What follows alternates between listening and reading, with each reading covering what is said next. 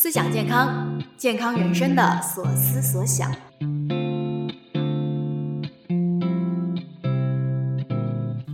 这里是 Health Crew 营养师团出品的思想健康，我们会展开说说各种健康话题。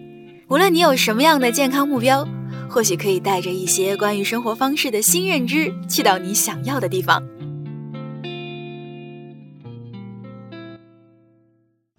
嘿，你好啊，我是 QT。哎，最近酱香咖啡刷爆朋友圈有没有？朋友们，大家喝过了没有？那身边的朋友问 QT 说啊，酒精加咖啡的组合 O 不 OK？啊，我自己也喝了，没有什么不 OK 的啊，风味上还是挺特别的。酒精含量呢，官方的说法是在啊百分之零点五左右或以下，所以呢，尝个新鲜应该是没有什么问题的。其实很多别的咖啡品牌也有类似的产品，而且咖啡和甜酒的组合其实红了蛮多年的。不过毕竟啊，我们普通人不会每天喝这种特殊的口味，那一般性我们口粮咖啡还是属于美式拿铁，对吧？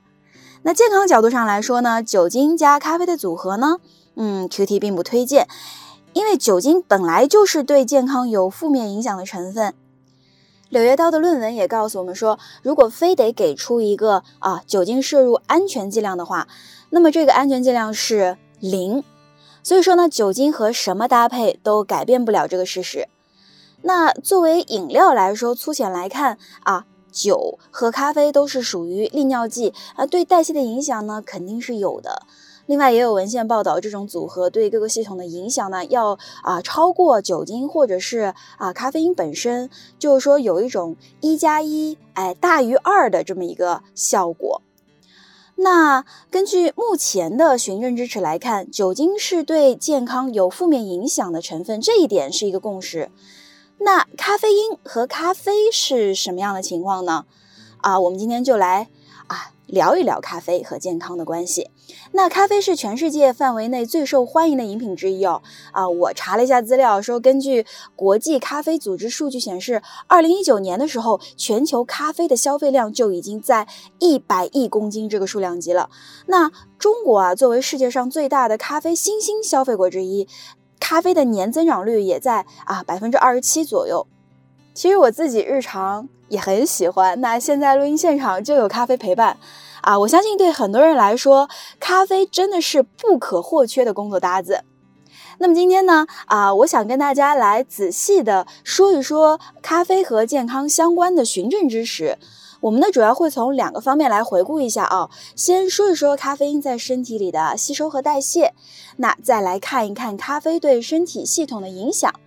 讲完这些啊研究论文里的循证知识之后呢，我们再来聊一聊一些些争议的问题，比方说咖啡当中的丙烯酰胺，喝咖啡失眠的问题，喝咖啡上瘾的问题，还有很多人喝咖啡小心脏受不了的事情。那这些问题呢，会一个一个的来说一下。如果你是咖啡爱好者，同时又关心健康问题的话，那么今天这一期要收藏起来，慢慢听哦。好，我们就正式开始。先来说一说咖啡的吸收和代谢。那咖啡因在化学上属于一种叫做甲基黄嘌呤的化学物质。那在我们摄入之后，四十五分钟就可以接近完全吸收。它的血液浓度在十五分钟到两个小时达到峰值。那么在成年人体内的半衰期一般就是两到四个小时。那女性妊娠期就是啊，准妈妈她的咖啡因代谢能力啊会大大的降低，特别是在妊娠晚期的时候，咖啡因的半衰期会延长到啊十五个小时。这就是啊我们为什么建议啊准妈妈咖啡因摄入要特别的谨慎。还有儿童也是一样的，儿童对咖啡因的代谢能力也是非常有限的，像新生儿的咖啡因的半衰期会长达八十个小时。那我们刚才说的这个半衰期呢，是一个大概的情况啊。有一点需要注意的就是，如果你同时在啊服用一些特定的药物的话，比如说像喹诺酮类的抗生素啊、支气管扩张剂和抗抑郁药啊，都会减慢咖啡因的清除速度啊，延长我们刚才说的半衰期。也就是说，咖啡因在你身体里停留的时间会变长。那原因呢，就是因为这些药物和咖啡因其实呢都是由嗯相同的苷酶来代谢的。临床医生在开处方的时候，会需要考虑到咖啡因和药物之间啊可能的相互作用。如果你看病的话呢，你也可以跟医生提一嘴说，哎，你平时就是说啊有喝咖啡的习惯，那处方里的药物和咖啡会不会有相互的作用？那么医生就可以酌情来指导你的用药了。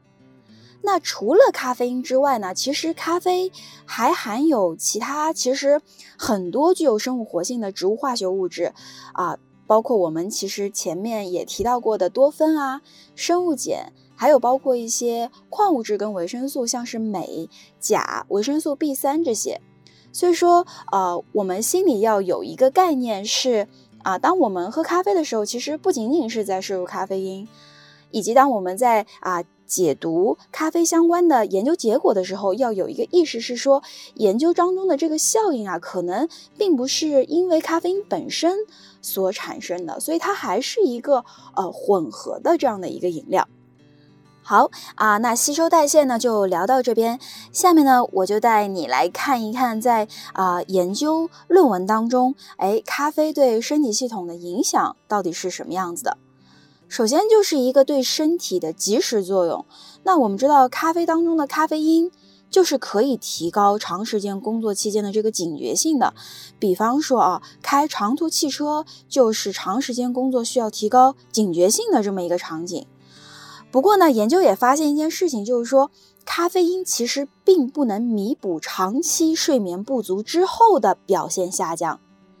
也就是说，如果你长期熬夜的话，咖啡因可能是救不了你的。刚才呢，我们说的是马上就可以感觉得到的即时作用。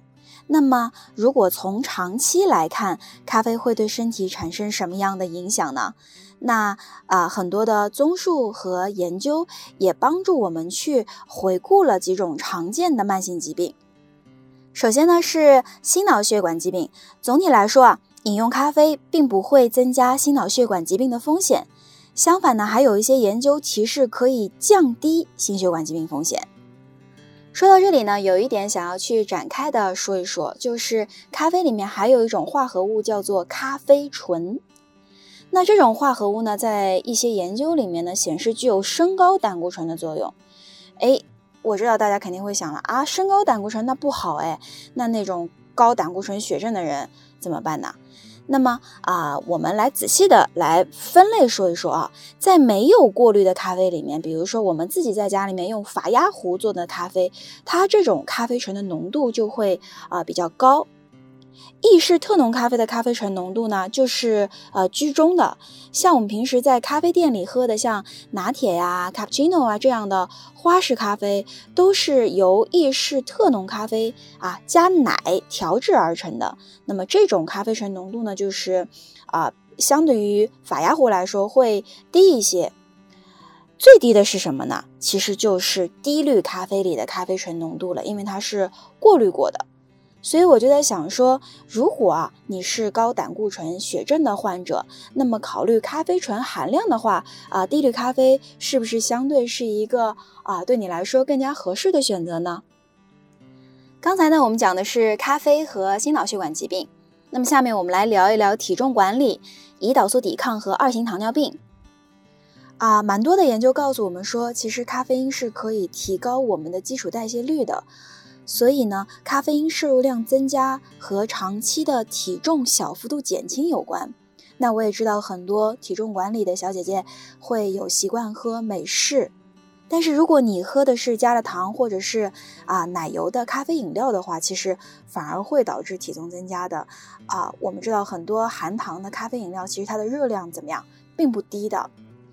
那咖啡和二型糖尿病之间风险的关系是怎么样的呢？其实还不是很清晰。但是啊，有研究显示，咖啡因会降低果糖过量摄入引起的肝脏胰岛素抵抗。接下来呢，是大家非常关心的肿瘤。那总体来说呢，咖啡摄入和癌症发病率还有死亡率都是不相关的。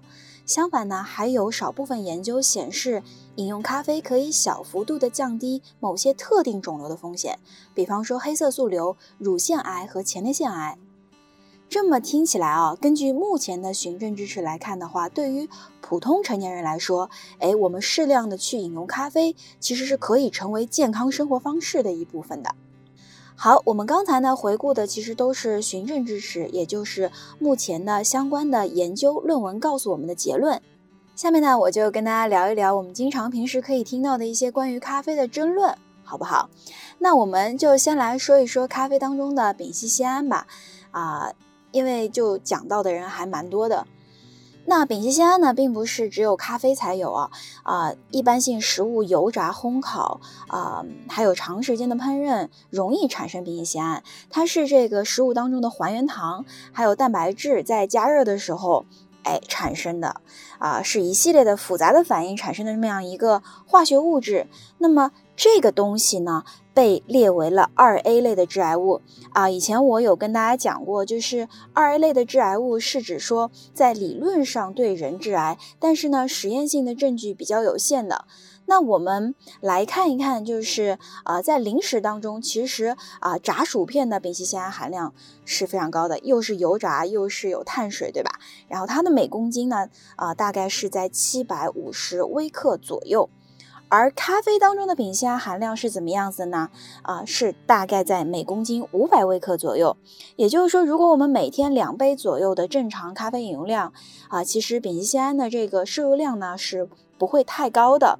那植物来源的食物，特别是富含淀粉的食物，长时间的煎炸烘烤的丙烯酰胺量就不会低。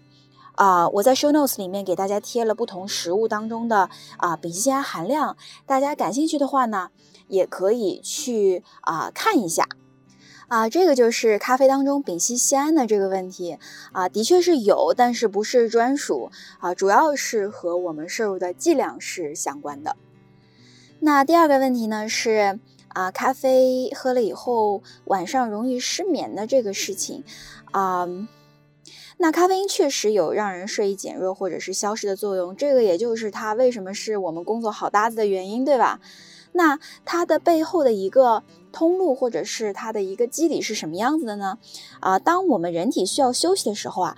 大脑其实呃会啊产生一种叫做腺苷的物质，会开始粘附在神经细胞上面腺苷的受体上。那这种作用呢，就会减弱神经细胞的活动啊，导致我们觉得要洗洗睡了，这个睡意来了。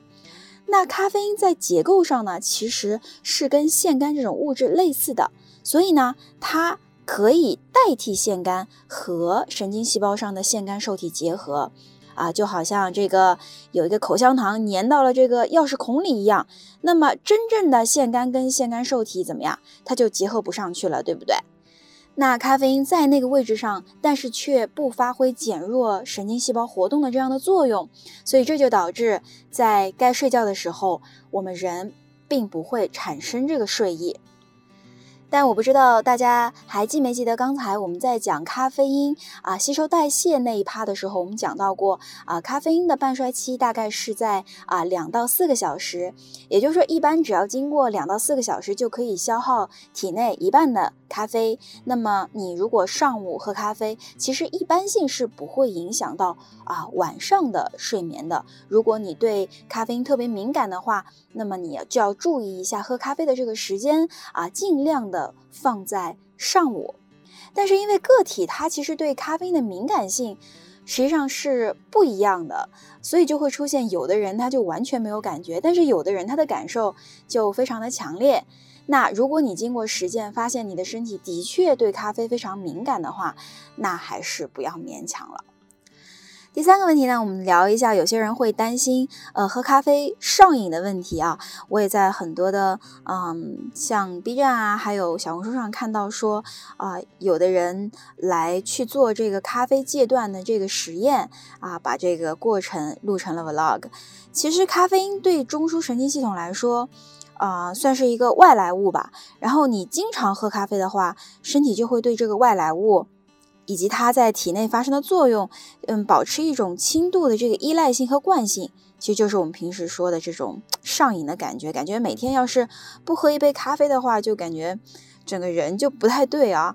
那你如果突然不喝的话，身体的确是需要一个调整的时间的。那在这个时间里面啊，精神感觉很萎靡啊，很疲劳或者是困乏这种身体症状啊是会出现的啊。但是这种症状其实并不会持续很久，一般性几天就会消失了。那这种上瘾跟吸烟上瘾的情况可就是太不一样了，它的程度是完全不一样的。嗯，刚才我们也有聊到过，根据目前的循证知识来看呢，其实呃，咖啡是可以成为我们健康生活方式的一部分的，尤其是在我们每天啊适量饮用的这样的一个情况下，所以说大家不需要啊太担心，就是咖啡上瘾的这种情况啊，作为一个日常饮料的话是啊没有太多的问题。那最后呢，我们就要说一说这个适量饮用到底是多少呢？啊，妊娠期和哺乳期的女性。要将每日的咖啡因摄入量限制在不超过两百毫克，那其他的普通成年人的，我们每天限制在不超过四百毫克。那我经常喝的中杯美式三百五十毫升左右，大概有多少咖啡因在里面呢？大概是一百五十毫克的样子。所以如果是中杯美式的话，两杯半的量是你一天的一个上限。但是如果你是那种啊，比如说一喝咖啡就觉得心脏。突突跳得很不舒服的那样的人的话，那我就建议你不要踩在上限上面，尽量的再降低下来。啊，如果你是实在喜欢咖啡的风味的话，那可以去尝试低因咖啡。啊，大家如果对低因咖啡感兴趣的话呢，我们或许后面可以找一期单独来聊一聊。总而言之，大部分人都可以愉快的享用咖啡啊，适量饮用还会有一些些健康获益，那太多了就不太美妙了。其实什么事情太多了都不行，对吧？